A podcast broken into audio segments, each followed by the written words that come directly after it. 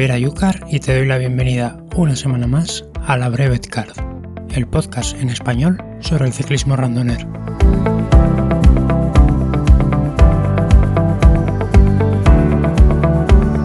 En esta ocasión nos visita Kiko Jimeno. Seguramente para muchos será un hombre conocido, ya que es una de las dos mitades que conforman Ciclofactoría, el taller de referencia de la larga distancia en Zaragoza.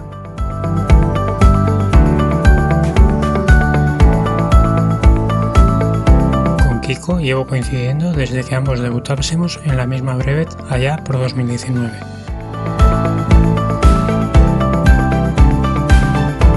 Sin embargo, él ha sido mucho más prolífico que yo, completando de manera ininterrumpida desde entonces la serie completa todos y cada uno de los años.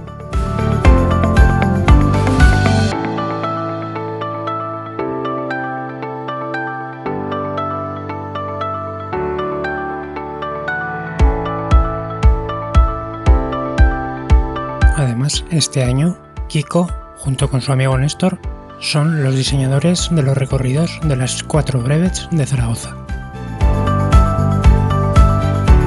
Con él vamos a hablar de qué busca en estos nuevos recorridos, su manera de entender el ciclismo en el sentido más amplio del término, y de cómo afronta la que será su segunda París-Brest-París consecutiva, después de terminar la de 2019, que fue el mismo año en el que empezó a realizar las primeras brevets.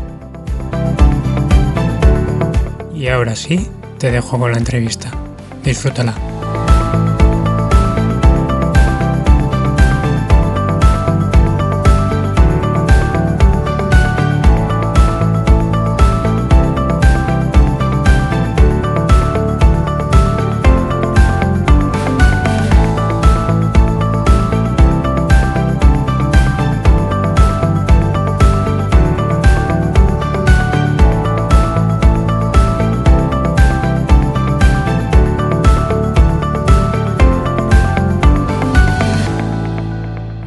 Kiko. ¿Cómo estás? ¿Qué tal? Muy buenas, ¿cómo estás Javi? Aquí un placer venir a tu programa. Ay, muchas gracias, muchas gracias. La verdad que eras uno de los eh, objetivos prioritarios cuando, cuando empecé el, el podcast porque, bueno, yo creo que nos estrenamos juntos en la 200 del tambor y del bombo del 19. Creo... Efectiva- efectivamente, esa fue, mi- esa fue la primera brevet que hice con, con Brevet Card, que hice con tarjeta Brevet. El año anterior, para probar, hice un 300 sin estar inscrito porque no estaba federado. Y, y la primera oficial fue esa en 2019. Sí, sí, pues ahí, ahí debuté yo también. Y luego además eh, quería, tenía ganas de hablar contigo porque, bueno, este año has dado un pasito adelante dentro del club y, y has pasado tú a ser el, el, no sé si el organizador principal o por lo menos el diseñador de los recorridos para este 2023 en, en las breves de Zaragoza, en las cuatro que se, que se están haciendo este año. Sí, bueno, vamos, te voy a contar un poco por encima para los que nos están escuchando la historia de por qué me estás entrevistando.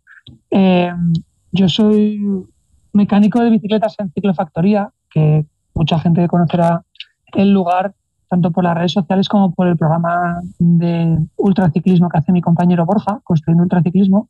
Entonces, igual así se me puede sit- situar un poco más fácil.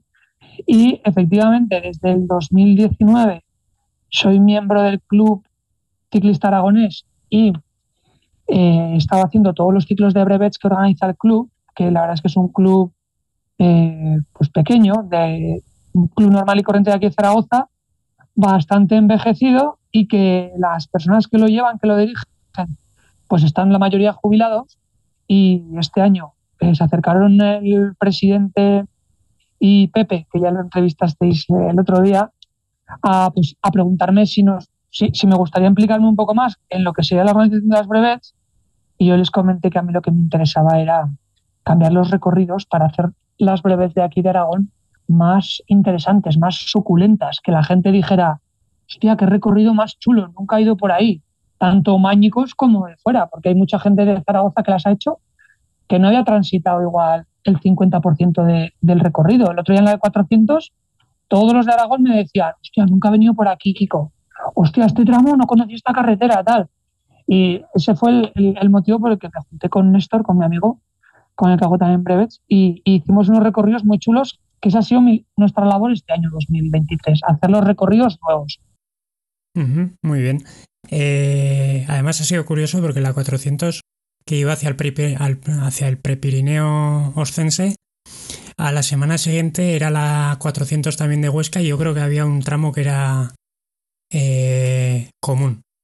Vamos a decir, porque... Co porque se con... compartían unos pocos kilómetros, sí. Eso es. De todas maneras, a mí el, el trozo que hice, porque sabes que me, que me retiré por problemas estomacales, eh, sí, sí, sí me gustó, me gustó mucho. Sí que les habéis dado también un, un, puntito de dureza añadida. También es verdad que las, las breves de Zaragoza tradicionales eran muy, muy, muy planas. Este, este año se ha subido un par de puntitos ahí la dificultad en cuanto al desnivel. Pero yo creo que a nivel recorridos y esto merecen, merecen la pena. El que, el que esté queriendo conocer zonas nuevas en las brevets eh, y no haya pisado todavía Zaragoza, yo creo que es un buen, un buen destino. Es que es eso. Llevábamos, pues yo llevo cinco años haciendo brevets y por lo menos otros tres años más, los recorridos anteriores llevarían ocho o diez años sin cambiar y se habían trazado claramente para, para que fueran lo más asequibles posibles a todo aquel principiante de la, de la larga distancia o a aquellas personas que por su condición física no, no están preparados para, para subir desnivel. Eh, una etapa que lleva mil metros de desnivel cada 100 kilómetros, yo no la consideraría de montaña, la consideraría pues una etapa normal y corriente o de media montaña si la quieres catalogar, pero desde luego antes que era 600 o 700 metros de desnivel cada 100 kilómetros, pues eran, eran brevets planas que es lo que tenemos en, en el Valle del Ebro zaragozano y en la provincia de Zaragoza, pues que allí donde vamos que sea plano es lo más feo que tenemos en nuestra tierra. El secarral, todo igual, las granjas de tocino, los pueblos todos iguales unos de otros. Después, ya que tenemos un auténtico paraíso, o sea, no, somos Girona, pero si te vas a Huesca, si te vas a la Ibérica Zaragozana, a las sierras que circunvalan la capital, o si te bajas hasta Teruel, como la próxima que vamos a hacer de 600 kilómetros, eh, pues vas a auténticos paraísos naturales, que es lo que queríamos poner en valor. Es decir, no, no, vente a hacer las brevets a Zaragoza y vas a alucinar con el territorio. Sí, la verdad que eh, viene bien, incluso para los que solemos ir siempre a Zaragoza, ¿no? Como es mi caso, que también, pues por, por proximidad geográfica y también por, digamos, eh, por afinidad ya con, pues con, vosotros después de tantos años, se, se, agradece un cambio de recorridos, independientemente de, de todo lo que has dicho, que, que, que, pues eso, vas a zonas pues más de sierra, más, más desconocidas quizás, pero, pero el, simple hecho de, de, esa variedad de recorridos, la verdad es que es de, es de agradecer. Eh, luego, si quieres, entramos un poquito en, en detalle de, de estos recorridos de la 200, 300 y 400 que ya se han hecho y de las 600 que está al caer, que es este fin de semana, no, el siguiente, el primero de junio. Y, y antes me gustaría que, bueno, yo creo que para el que os sigue un poquito en ciclofactoría, ya sabe que, que además de las brevets y del ultrafondo eh, o de la ultradistancia eh, competitiva, por llamarlo de alguna manera, vosotros tenéis eh, una faceta más cicloturista todavía si cabe de montaros eh, como eran aquellos libros de cuando éramos pequeños de Descubre tu propia aventura, ¿no? Eh, diseñar un, un, recorrido sobre papel o sobre ordenador, irse un poco a la aventura y además me consta que no, que no tenéis tampoco problema en dormir en refugio, vivaquear o, o lo que sea. Me, me, interesa un poquito que me cuentes, Kiko, eh, de dónde viene Kiko, cómo ha llegado a, a las brevets y a y cuáles han sido sus, etapas ciclistas hasta llegar primero a montar un taller mecánico como es Ciclofactoría y por otro lado a, pegaros las, pechadas que, os pegáis tanto en formato oficial de brevet o de ultradistancia como estas microaventuras o macroaventuras de coger un día el tren, montar la bici y vamos a descubrir mundo. Joder, pues es que entonces tengo que contarte los últimos 15 años de mi vida que han girado en torno a la bicicleta y vamos a hacer un podcast pues de 4 o 5 horas. Si quieres, si quieres sacamos una saga o algo. Bueno, oye. No, en serio, pues te lo voy a resumir lo más rápido posible. Eh, yo descubro el cicloturismo con 17 años, cuando en el instituto entro en un colectivo universitario que se llamaba el Colectivo Pedalea, que era un movimiento social Mm, ecologista en pro de la bicicleta, tanto como, como movilidad urbana, como forma de, de viajar eh, unido con el tren o, o, no, y también como herramienta de revolución social. Entonces ya desde pequeño la bicicleta ha sido, pues eso, una forma de lucha, un posicionamiento político y una religión, por decirlo de alguna manera, ¿no? Eh, en esa, aquellas épocas que yo era estudiante pues en las alforjas metía el saco viejo de mi hermana de scouts, eh, dos litros de calimocho, eh, el forro polar de mi abuelo y nos íbamos de ruta, pues los alicates, que éramos unos, unos mangurrianes de aquí más brutos que pa' qué, unos más jóvenes que otros, pero en busca de marcha, en busca de aventuras, y las pasabas, pasábamos auténticas penurias, porque íbamos con, con bicis de carretera clásicas con parrillas y palancas en el cuadro y desarrollos duros. Pues, me acuerdo al principio que íbamos con un 39-30 con 25 kilos de bici subiendo puertos del Pirineo a, base de chepazos y, y, luego pues con las mountain bikes viejas de 26 pulgadas y alforjas, siempre todo alforjas, pues haciendo las vías verdes, uniendo por carretera pues, el Pirineo y así fue cuando empecé a, a viajar en bicicleta pues ya prácticamente todas las estaciones. Una vez que empecé con 17, pues eso, eh, ya no lo dejé. Me acuerdo de la primera Transpirenaica que hice, que hicimos la mitad, el verano del 2008, mi amigo Blanchar y yo, nos fuimos con las mountain bikes de 26 y las alforjas hasta Andaya y a los 15 días estábamos en Benasque. Y hubo etapas que habíamos hecho 30 kilómetros porque nos habían fumado cuatro porros y nos habíamos emborrachado en un pueblecito del Pirineo Navarro y al día siguiente, como queríamos llegar a, a Ferler, pues nos metíamos por primera vez en nuestra vida con, con 18, 19 años, pues una etapa de 120 kilómetros con una de 26 con alforjas y 2.500 de desnivel. Llegábamos a, a, nuestra, a nuestra casa en el Pirineo hechos polvo. Pero claro, éramos unos, unos cafres, éramos unos críos y unos cafres. Entonces así empezó un poco cómo empecé a viajar en bici. Y luego eh, al mismo tiempo estaba abriendo, junto con otros compañeros del colectivo Pedalea, un taller de autorreparación de bicis dentro del campus universitario, que era una de las cosas que hacía el, el colectivo Pedalea. Teníamos un programa de radio que se llamaba Rueda Libre, todos los jueves, en una radio libre de, del centro. Abríamos el taller de autorreparación y llevábamos la masa crítica de la ciudad cuando, cuando hacía falta, cuando, cuando uno había una red de carriles bici y calles pacificadas decente. Cuando el ayuntamiento de la ciudad no le entraba en la cabeza que la bici había venido para quedarse, ahora ya pues ya no hace falta esas cosas porque es casi hasta, hasta la derecha, está incluyendo la bicicleta dentro de los planes de movilidad, pero en aquel entonces sí que era bien necesario.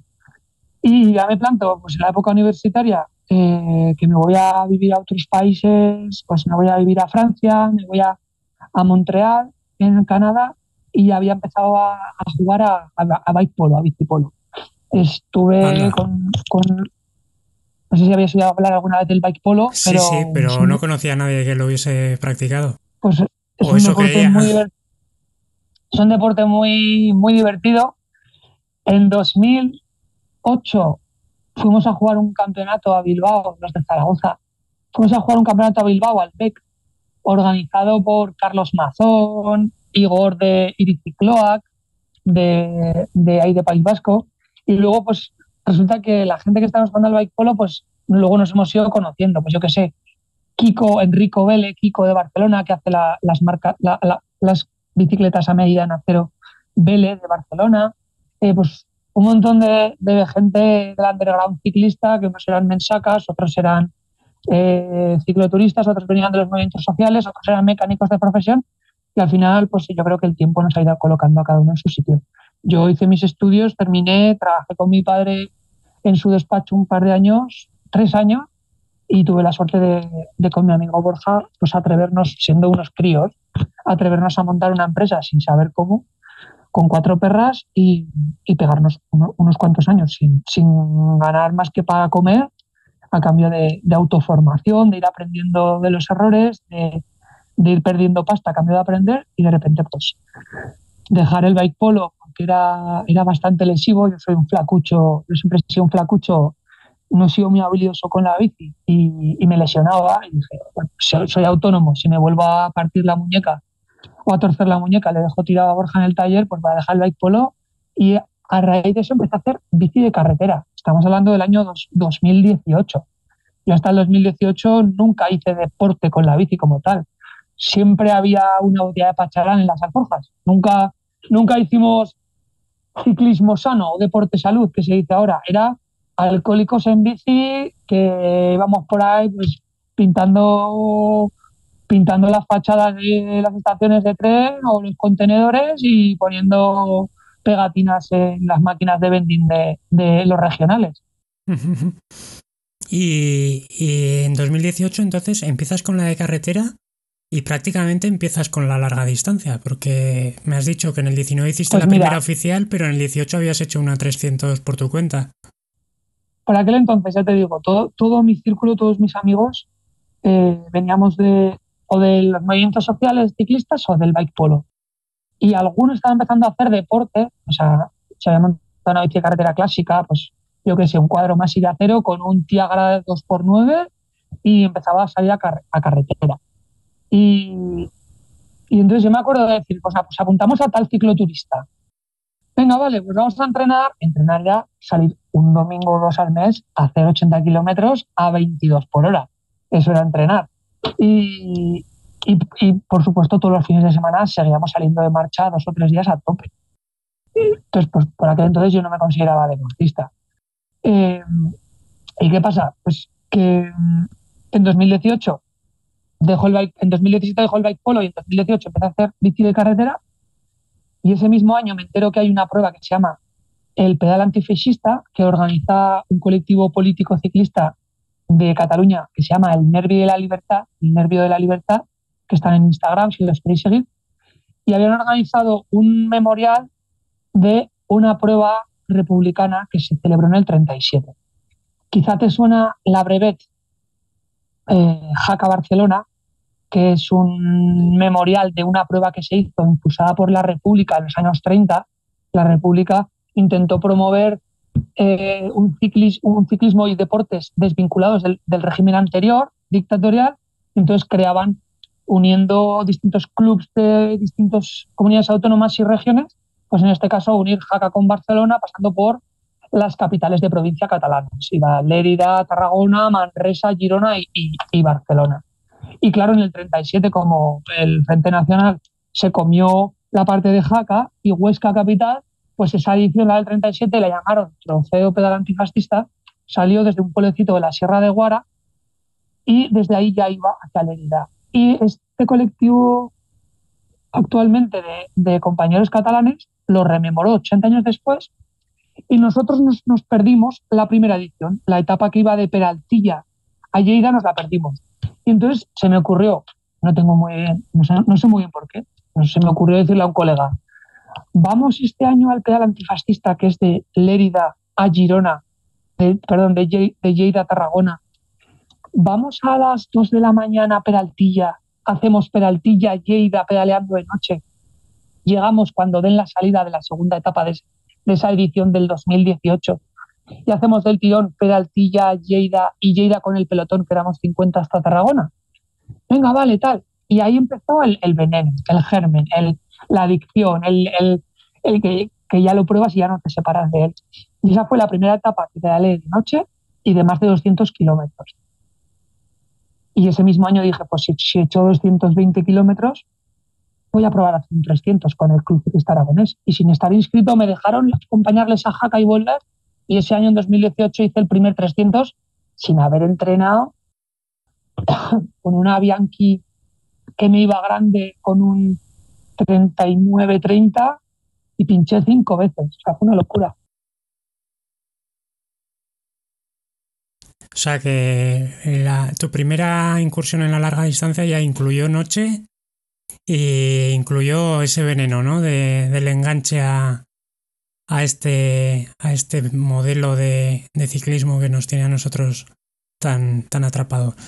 Efectivamente, o sea, puede vincular un posicionamiento político y ver la bicicleta como, pues como una herramienta de revolución social, porque para montar en bici es algo político, y, y poder pues decir a los compañeros catalanes, hey, que el año pasado nos perdimos en la primera etapa, pero este año vamos a hacer las dos. O sea, y se vinieron otros dos catalanes amigos que desde aquella noche somos muy amigos y de vez en cuando quedamos a pedalear y hemos hecho rutas juntos, pues el francés, el, el, Jordi Vilaseca, el, el Carles Arroca, gente de, de, pueblos de la comarca de Lleida y del Pirineo catalán, que, que, también están inmersos en el ultraciclismo y pues, pues vas hablando con ellos, uno te dice, pues me he aficionado a hacer los recorridos de los ríos desde su nacimiento hasta su desembocadura en bici.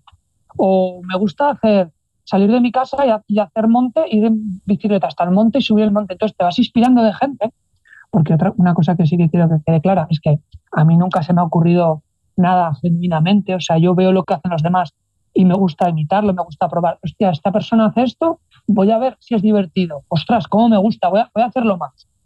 Y entonces, pues ya nos plantamos en el año 2019, que es lo que dices tú, que empezamos a hacer la serie completa con, con, lo, ya con las cartillas, sellando y con un objetivo de decir, este año es el primero que estoy entrenando dos o tres días a la semana, voy a ver si soy capaz de hacer un 400 o un 600 y salieron, salieron bien. Tuvimos, tuvimos muy mala suerte con la meteorología, pero sacamos fuerzas y terminamos. Y ese mismo año, 2019, te vas a París. Eso ya es la hostia. O sea, yo cuando, cuando acabo el 600 digo, ¡buah! Vaya matada. Me acuerdo que volvía, volvíamos del, 4, del, del 400 y ese día era el día de la, fiesta de la bicicleta en Zaragoza. Y lo habíamos pasado tan mal que rachas de, de 100 kilómetros por hora, Pepe, Totuloles, las, las, las Iturzas, las hermanas cayéndose por la cuneta, el 80% de la gente retirada. Y cuando acabas una breveta así, que dices, no sé si he pasado más miedo, más frío, dices, hostia, si he hecho esta locura, yo creo que ya me puedo meter en cualquier aventura. Pues ese año, cuando acabo el 600 y, y lo termino y lo homologo, me llama un día Andrés Capacete, amigo, sí. amigo del club, y me dice, Kiko, acaban de abrir en París Brest París 500 inscripciones y van a volar. Apúntate ahora mismo. Claro, yo le cojo el teléfono a Andrés y le digo, Andrés, he venido al taller de Empalmada, que era las hogueras de San Juan, y me había ido de marcha había creo que pasado por casa, ducha, eh, dormí media hora en el sofá, desayuné algo y, y había abierto el taller de, de, empalmada porque todavía en aquella época salíamos mucho de marcha. Y me acuerdo que me estaba diciendo Andrés que me, que me apuntara en la París-Brest-París y yo llevaba un mes sin montar en bici porque fue hacer el 600 y colgar la bici. Es decir, yo ya no toco la bici en todo el verano. Qué paliza me daba esta primavera. Y de repente me inscribo sin pensarlo en la París-Brest, 200 pavos, pago con tarjeta, los pago y de repente digo, ¿pero qué acabo de hacer? Si tengo un festival en la playa de tres días eh, el fin de que viene, Pirineo Sur, tal excursión en el monte con mis colegas, lo cancelé todo, devolví las entradas y me puse a pedalear tres días a la semana hasta que llegó agosto. De hecho, me junté con Pedro. A Pedro lo conoces, hombre, el, boticario de Donosti. El sábado estuve con él. Pues Peter, eh, que también hizo lo mismo que yo, descubrir las brevets, hacerlas todas y apuntarse a París, nos hicimos pues bastante amigos junto con Alex también del Vera Vera. Y, y le dije, Pedro, estoy pensando en entrenar así algo gordo antes de la París-París porque no es lo mismo hacer un 600 que la París.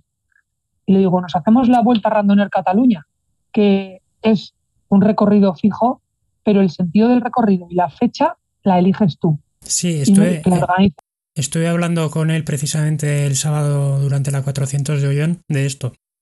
Es, digamos, pues es tipo Super Randoner, ¿no? Eh, que tú la eliges cuando quieres, pero puedes elegir tanto el sentido como el punto de salida, me, dijo.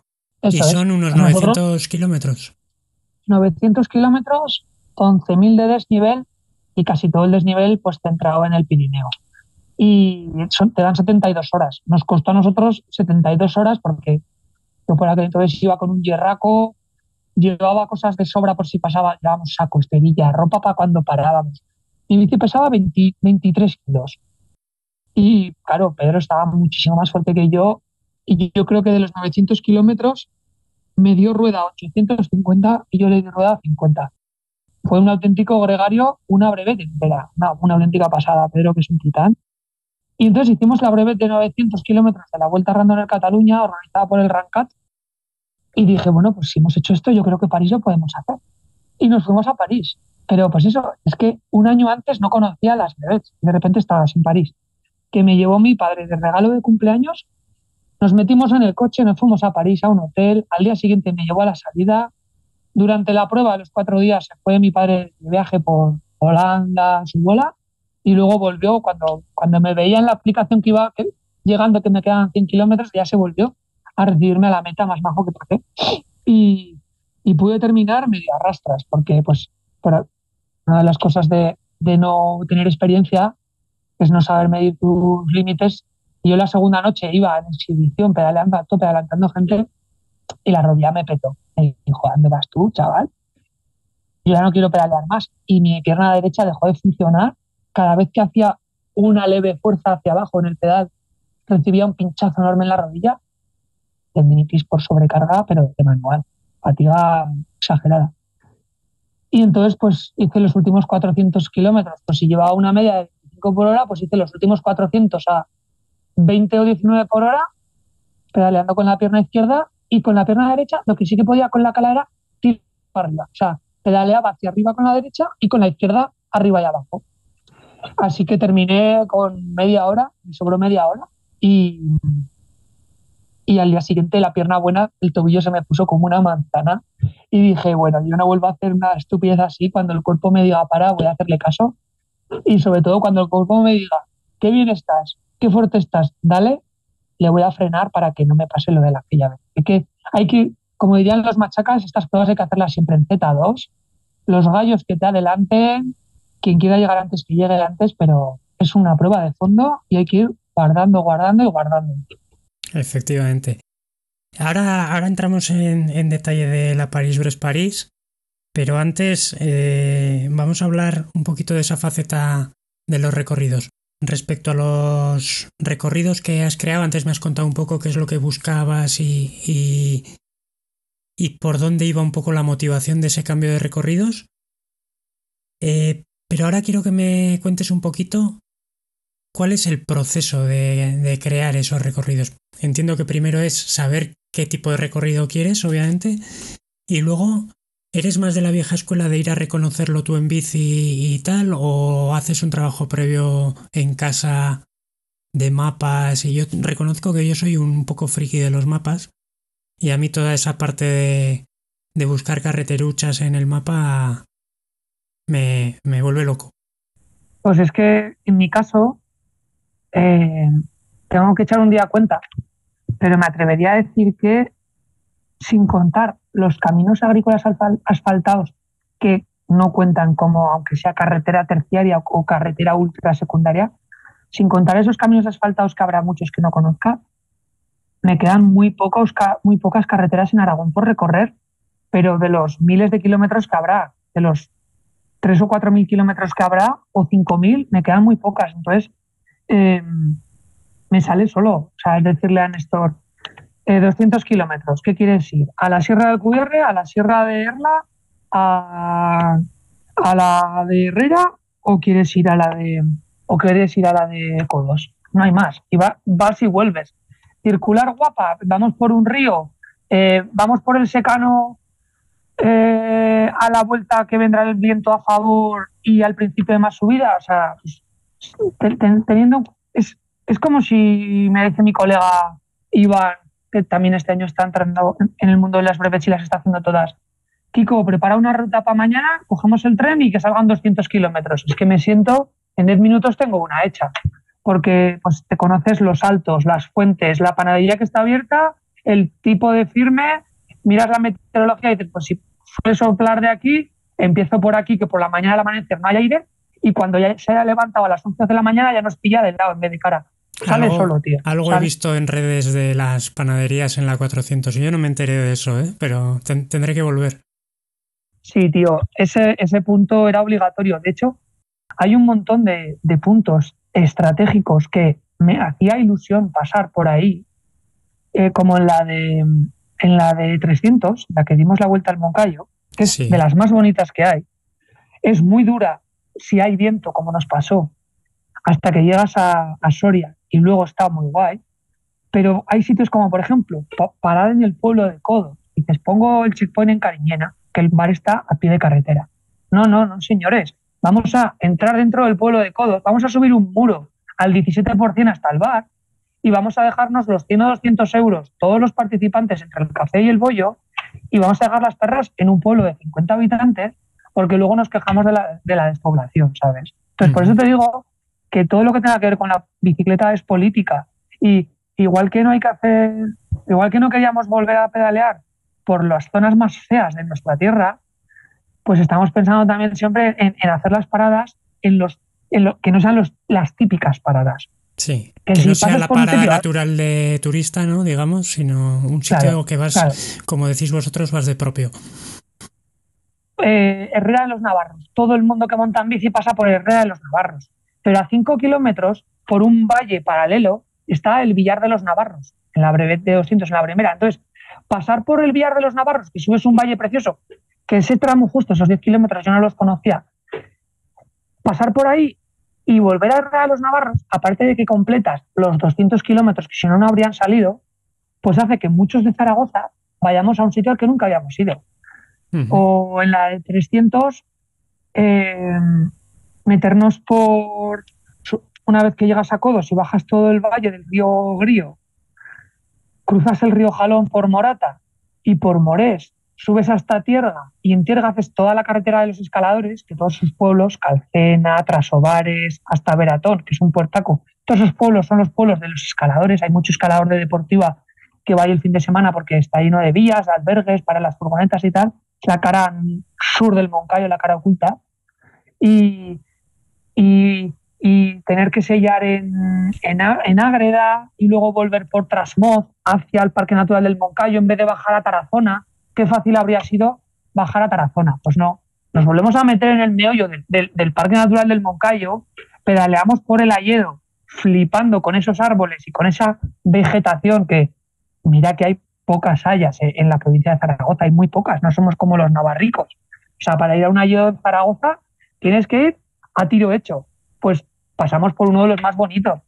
Y pues eso, carreteras recién asfaltadas como el tramo, que para algunos fue una locura, desde, desde, desde Pozuelo de Aragón hasta el río Jalón, que son 20 kilómetros, de los cuales hay 10 recién asfaltados y 4 muy mal estado, que es como ir por el adoquín de, de Flandes. Sí no, no, no te caes, no se te mete la rueda en un agujero, ni rompes la bici, pero estás tres o cuatro kilómetros temblando la bici. Nosotros, pues nosotros la verdad que esa parte la hicimos ya de noche y, a ver, yo que llevaba foco, muy bien, pero alguno que no tenía previsto eh, la noche, que también, pues ahí hay un poco de fallo de cálculo, eh, pues hombre, esa parte no, no la paso no bien.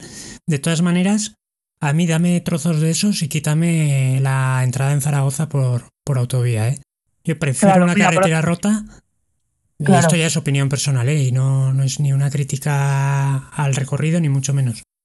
Pero yo prefiero esas carreteras, esas backroads secundarias con encanto que, aunque tengan un firme un poco más deteriorado, que una carretera con, con tráfico como, como es ese acceso a Zaragoza.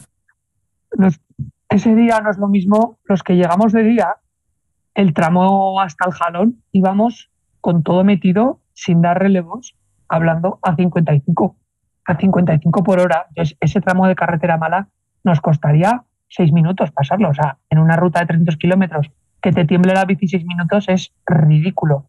Entiendo que de noche es más complicado y el tramo de autovía lo mismo. Los seis kilómetros que había de, Alagón a la entrada de casetas, que son seis kilómetros, íbamos a 45 por hora hablando en fila. Entonces, como a mí personalmente, a nivel personal, me da exactamente igual. O sea, yo voy cómodo por nacionales con camiones. Eh, no, no, aunque me elige el camión o el coche, estoy totalmente absorto, no, no me ni paso miedo, ni me preocupa, ni, ni me raya, ni prefiero mucho, prefiero mil veces eso a que me dé el aire de cara en una carretera preciosa, por ejemplo, sobre todo cuando son de etapas duras y quieres llegar a tu casa, pero sí que vamos a cambiar el de la 300 para que sea todavía más chula y vamos a meter una llegada alternativa. Sí, sí. Vale, empalmando con esto que me cuentas de los recorridos, eh, que como hemos dicho desde el principio ha sido una evolución de los que había buscando otro tipo de terrenos, eh, ganando en dureza pero ganando también en, en, espectacularidad, nos queda la 600. La 600, que es de aquí a 12 días más o menos, bueno, estamos grabando el martes 23, esto saldrá publicado el domingo, espero. Tengo aquí el Wikilog con la con el recorrido. Eh, tú como pues seguramente te lo sabes de memoria. Yo ayer en casa lo estuve repasando porque eh, Néstor, Iván y yo la tenemos que hacer este fin de semana. Una de las ventajas de ser del Club Ciclista Aragones es que pues puedes entre el fin de semana de antes y el de después, si tienes, por ejemplo, que trabajar el sábado de la brevet, como es mi caso, que tengo que abrir ciclo factorial el sábado de la brevet, pues tengo esa manga ancha de decir, pues la hago el fin de semana de antes, aunque la meteorología sea peor, pues me la como con patatas, pero la puedo hacer el fin de semana de antes y así me la homologan. Y no me tengo que gastar un dinero en viajar a otra ciudad para hacer otros 600. Pues si eres del club tienes esa flexibilidad, la verdad que es del ciclista aragonés no ponen trabas a nadie.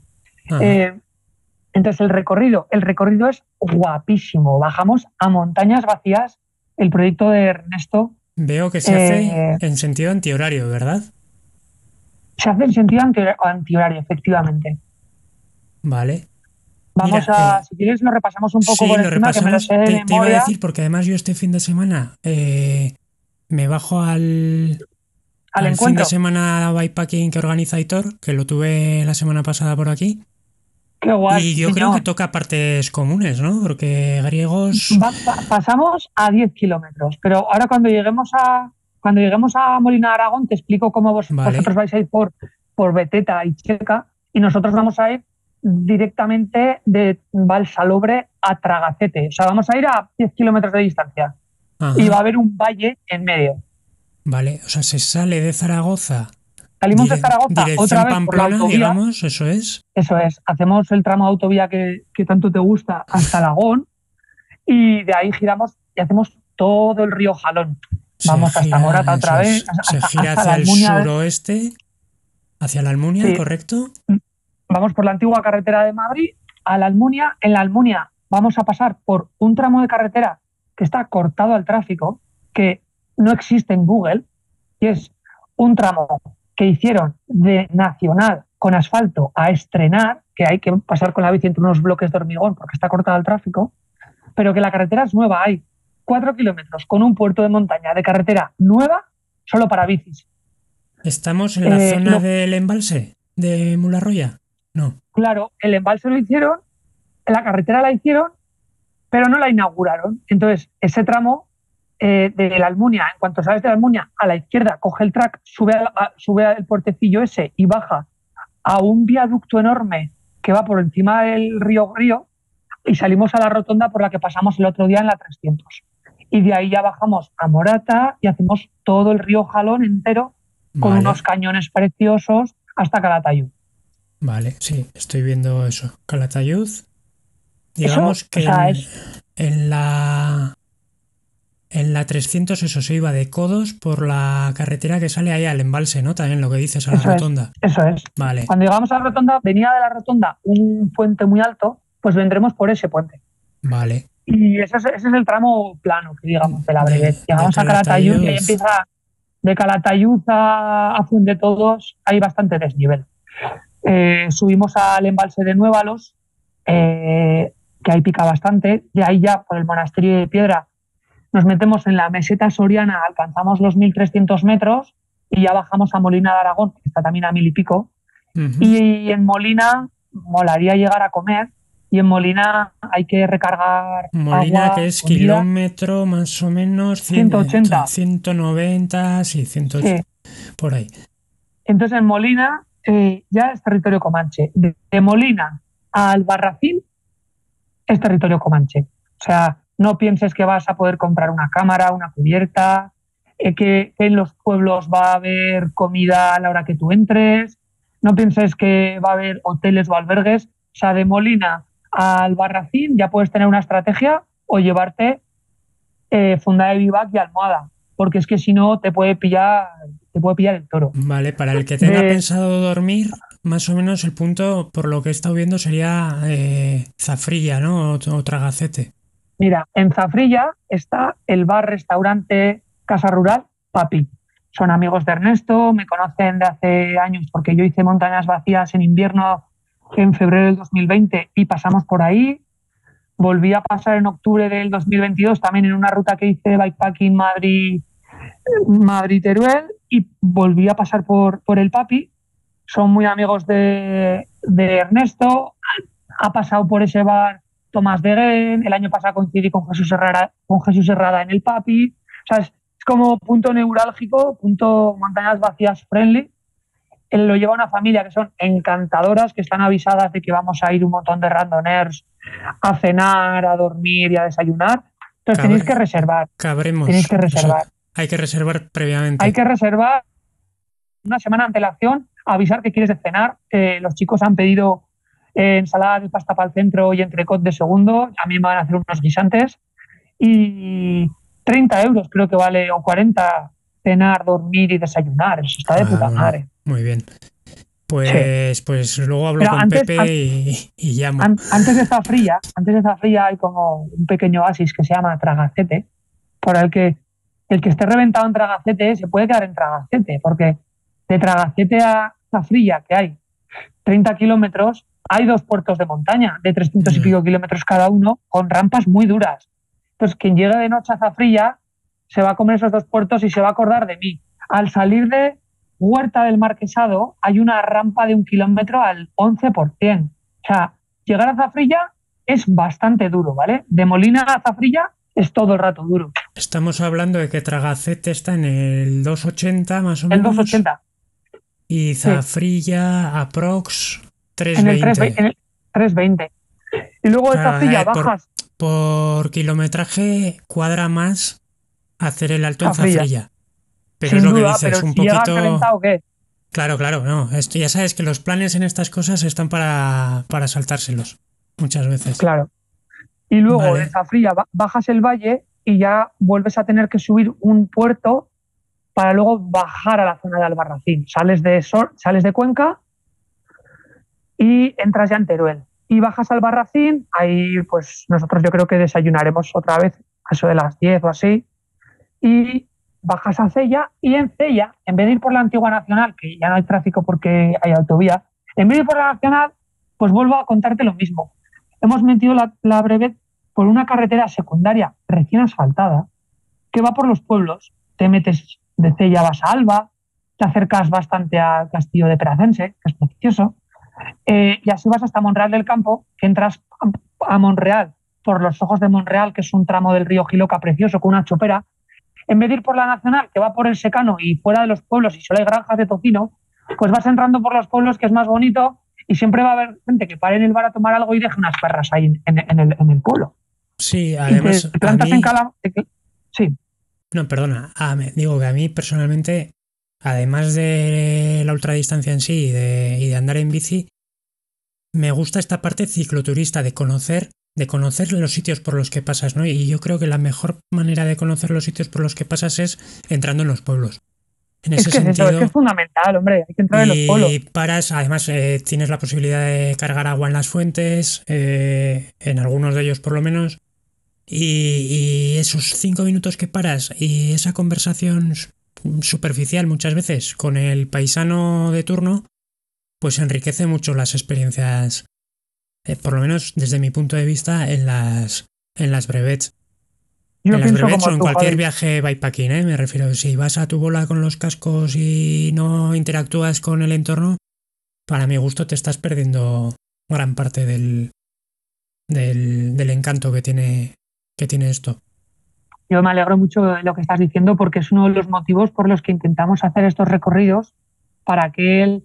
No hay que olvidar que cuando haces etapas de 600 kilómetros, pues ya no eres un mísero cicloturista de alforjas y vías verdes. Ya tienes que haber entrenado bastante, hacerte tus mil kilómetros al mes y ya pues estás en el club de los machacas no de los machacas flipados que están ahí todo el día en Strava, voy a intentar ir más rápido que mi amigo el de al lado porque quiero ser mejor que él en la bici, pero al fin y al cabo somos machacas porque entrenamos y hacemos muchos kilómetros. Sí, sí, no, desde luego. Eh, si seguimos con el recorrido, estamos más o menos en Calamocha. Estamos en Calamocha y de ahí que hemos estado bajando el Valle del Giloca, muy agradable, esperemos que no sople de cara, y de Calamocha volvemos a entrar en lo que es la Ibérica, pero esta vez la Ibérica turolense. Esas son las estribaciones, Navarrete, llegamos a Cuencabuena, llegamos a Cucalón, que es la Sierra de Cucalón preciosa, y de este pueblo es Jorge Jurado. He hablado con Jurado y me ha, dicho que va a tener ahí la charanga del pueblo preparada para recibir a los randoner. Y, de Cucalón volvemos a bajar a ese checkpoint de la 200 que era Villar, de, los, Navarros. efectivamente. Y de Villar en Herrera subimos un alto y bajamos a eh, Villarreal de Huerva, a la derecha Puerto y coronamos Fuente Todos. Vale, Fuente Todos, que ya de esa parte sería la llegada de la 200 de la, del tambor y del bombo de otros años, ¿no? Sí, era tradicional en las anteriores breves, era tradicional terminar por Fuente Todos y ya bajar a Jaulín y Zaragoza. Bajar al Valle de Huerva, ¿no? Eso es. Vale, oye, pues que, sepan, que sepan la gente que nos está escuchando que todavía quedan plazas para la brevet, ya estáis apuntados 30 y pocos, hasta 50 se pueden inscribir los que quieran. Eh, solo hay que entrar en la web de la Federación Aragonesa de Ciclismo, en el apartado calendario, buscar la fecha 3 de junio y en, a la derecha hay unos puntitos, clicas y ya te aparece más información, eh, preinscripciones y, y la pagas allí. Dejaré, dejaré en las notas del episodio el enlace directo y así, mira, el que, el que se lo esté pensando, que no se lo piense mucho porque el límite de 50 está ahí y luego el, tema de reservar en zafrillas y... Un consejo que quiero dar a, toda la peña que no tenga mucha experiencia, que quien tenga experiencia pues que se apañe. Y quien quiera dormir en un cajero sin manta térmica pues, pues que se apañe, pero que no tenga experiencia que se lleve ropa además, porque vamos a estar pedaleando a 1300, 1400 metros mucho rato y por la noche. Y es de las zonas más frías de España. Entonces, lo mismo estamos a 2 grados a las 11 de la noche y yo, ojalá todo el mundo se lleve una manta térmica, una manta de seguridad en el bikepacking, porque para mí es imprescindible. Si una, manta térmica y un botiquín pequeño, yo creo que ni pesan ni ocupan y para el beneficio que te pueden llegar a dar son, son indispensables. Eso es. Por cerrar este tema de la 600, Kiko, eh, ¿crees que es, además de por la distancia, el recorrido más exigente de las cuatro que has trazado para este año? Mira, creo que si la quieres hacer del tirón, es la más dura. Va a haber compañeros que van a intentar no parar a dormir y se van a reventar. Se van a reventar y van a llegar a Cella, al Giloca, destrozados. Y se van a arrastrar hasta Cariñena hasta Calamocha y luego pues como puedan. Pero si, como tienes 40 horas, si paras a dormir en Zafrilla o en Tragacete y piensas, voy a hacer dos breves de 300 kilómetros con una buena cena, ducha, una buena cama, un buen desayuno, entonces vas a poder hacer las dos etapas con dignidad y entonces creo que habrá sido más dura la de 400, porque la de 400 fue dura.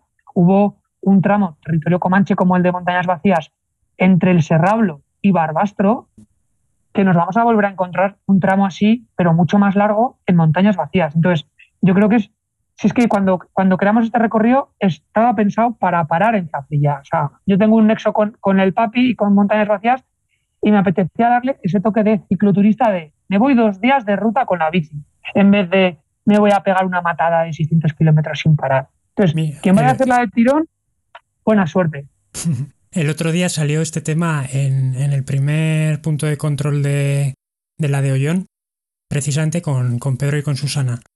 Que eh, Susana decía, y yo creo que con, con muy buen criterio, que, que unas 600 ya es es, un fin de semana de cicloturismo, como bien dice. O por lo menos. Efectivamente. En función de cómo te lo tomes. Y yo siempre he oído ¿eh? que una 400, por norma general, a la gente le resulta más exigente que una 600.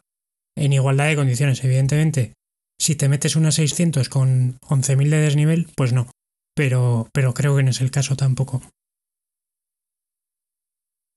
Estoy totalmente de acuerdo contigo.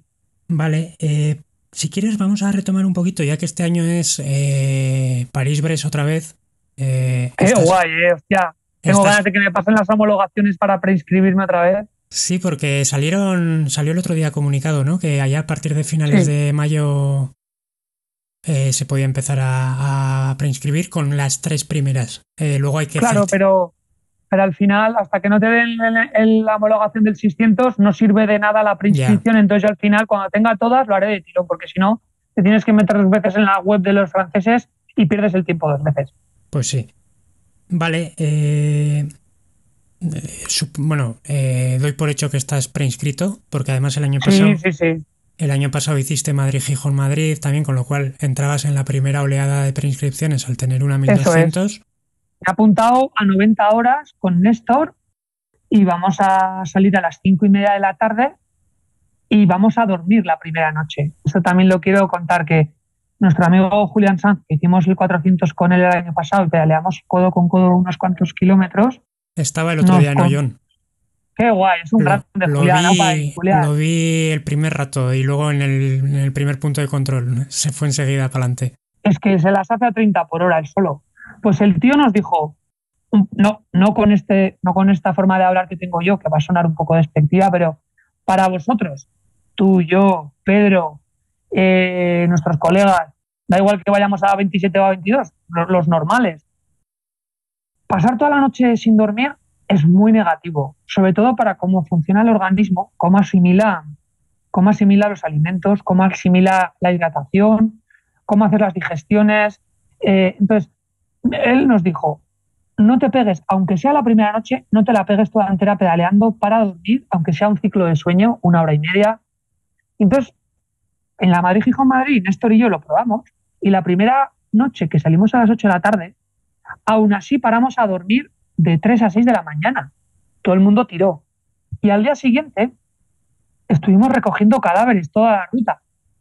Porque ya no iban a 24 o 25 por hora, iban a 20 o a 19 arrastrando. sí, no, no, está, claro. Que nosotros hemos hecho etapas de, de 400 y 500 kilómetros y más, sin parar a dormir, 30 horas sin parar a dormir, pero baja mucho el rendimiento. Entonces, nosotros en París, la primera noche vamos a parar a dormir. Y luego, y luego hay otra cosa, yo no he estado en París eh, y no sé qué tal, cómo de bonito es el recorrido, pero peleando de noche volvemos un poco a lo de antes de los pueblos y tal, ¿no? Te pierdes parte del, del encanto. Está claro que en una París o en una brevet larga te va a tocar pedalear horas de noche sí o sí.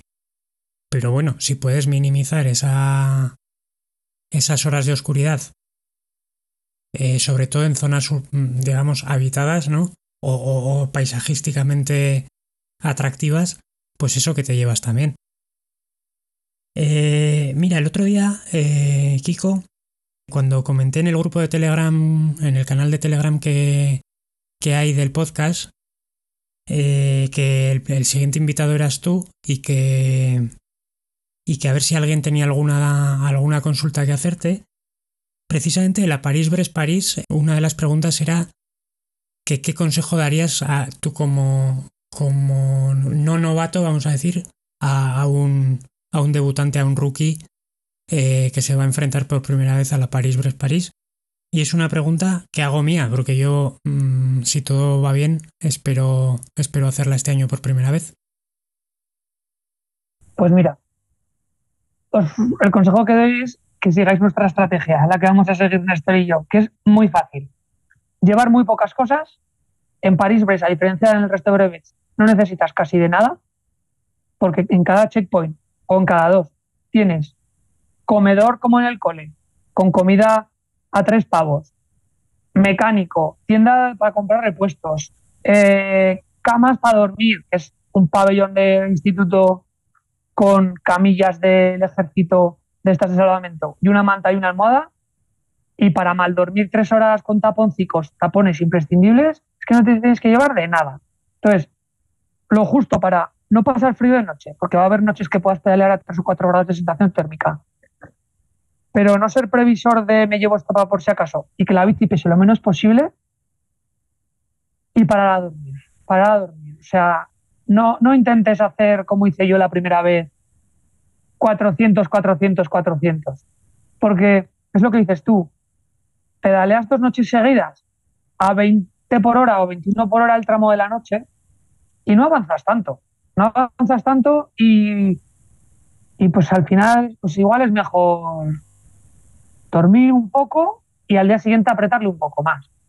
Además que también otro consejo que doy es eh, pues eso, yo en 2019 me llevé demasiadas cosas, este año me voy a quitar, es que si me pesó 20, kilos la bici, macho, cuando me fui el año 2019, este año me va a pesar como mucho 14.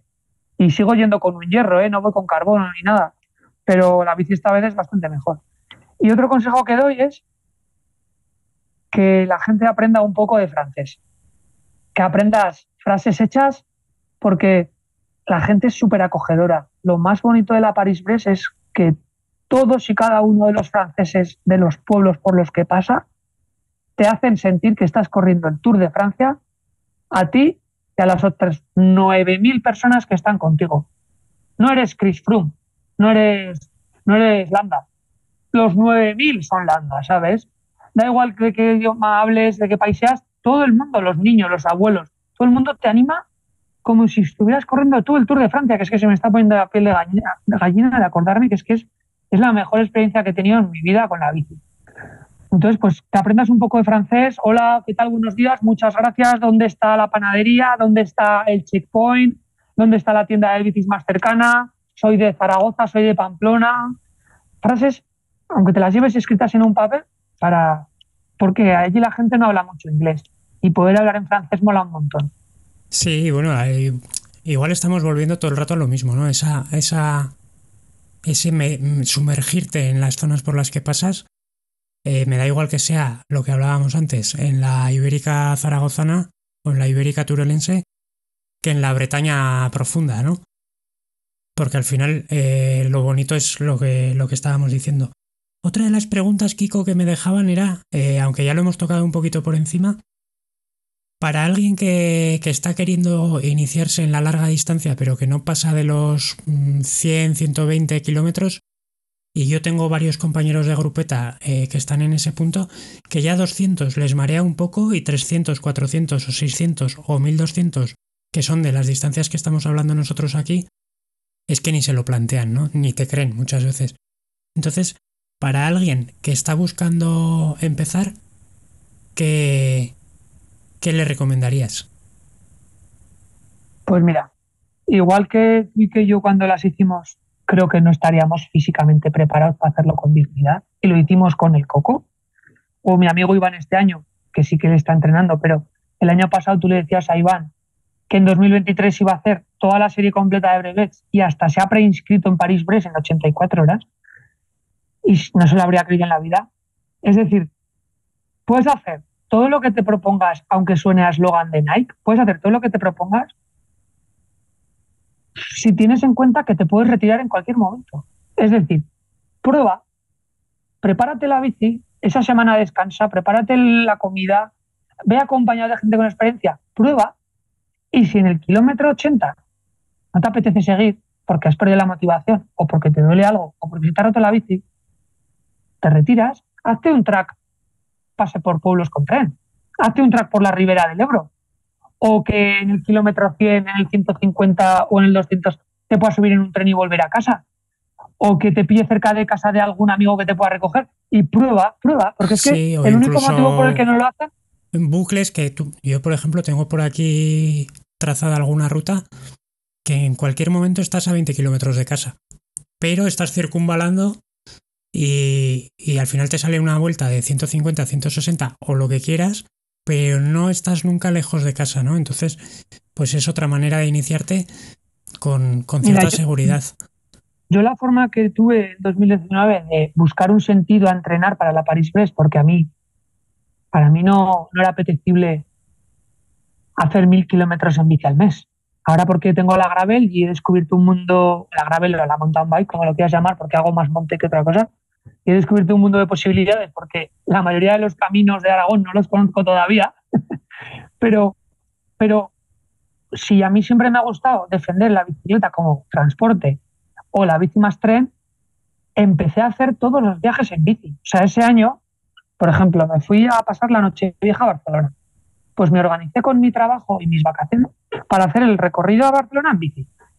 O, me fui a Madrid a un evento y me fui en bici o había quedado con mi familia a pasar un fin de semana en el maestrazgo turolense con mi familia a una casa rural, pues yo el viernes terminaba de currar y me iba en bici. Y luego me volvía en coche, pero empecé a encontrar un montón de motivos por los que hacer esas distancias con la necesidad de transportarme. Y de repente me di cuenta que era la hostia. Porque sin querer, en vez de ser un entrenamiento porque tienes la obligación de entrenar, porque te lo has propuesto, es la forma que tienes de ir a los sitios ya vas a ser increíble. Y em, entonces empecé a hacer monte, empecé a hacer alpinismo en bici. Pues el reto de las tres cimas que se me ocurrió, que vi el documental de Summits of My Life de, de Kilian Jornet y dije, cago en Dios, Kilian Jornet es el mejor del mundo. Pero cualquiera de nosotros se puede inventar un reto personal, intentar hacerlo.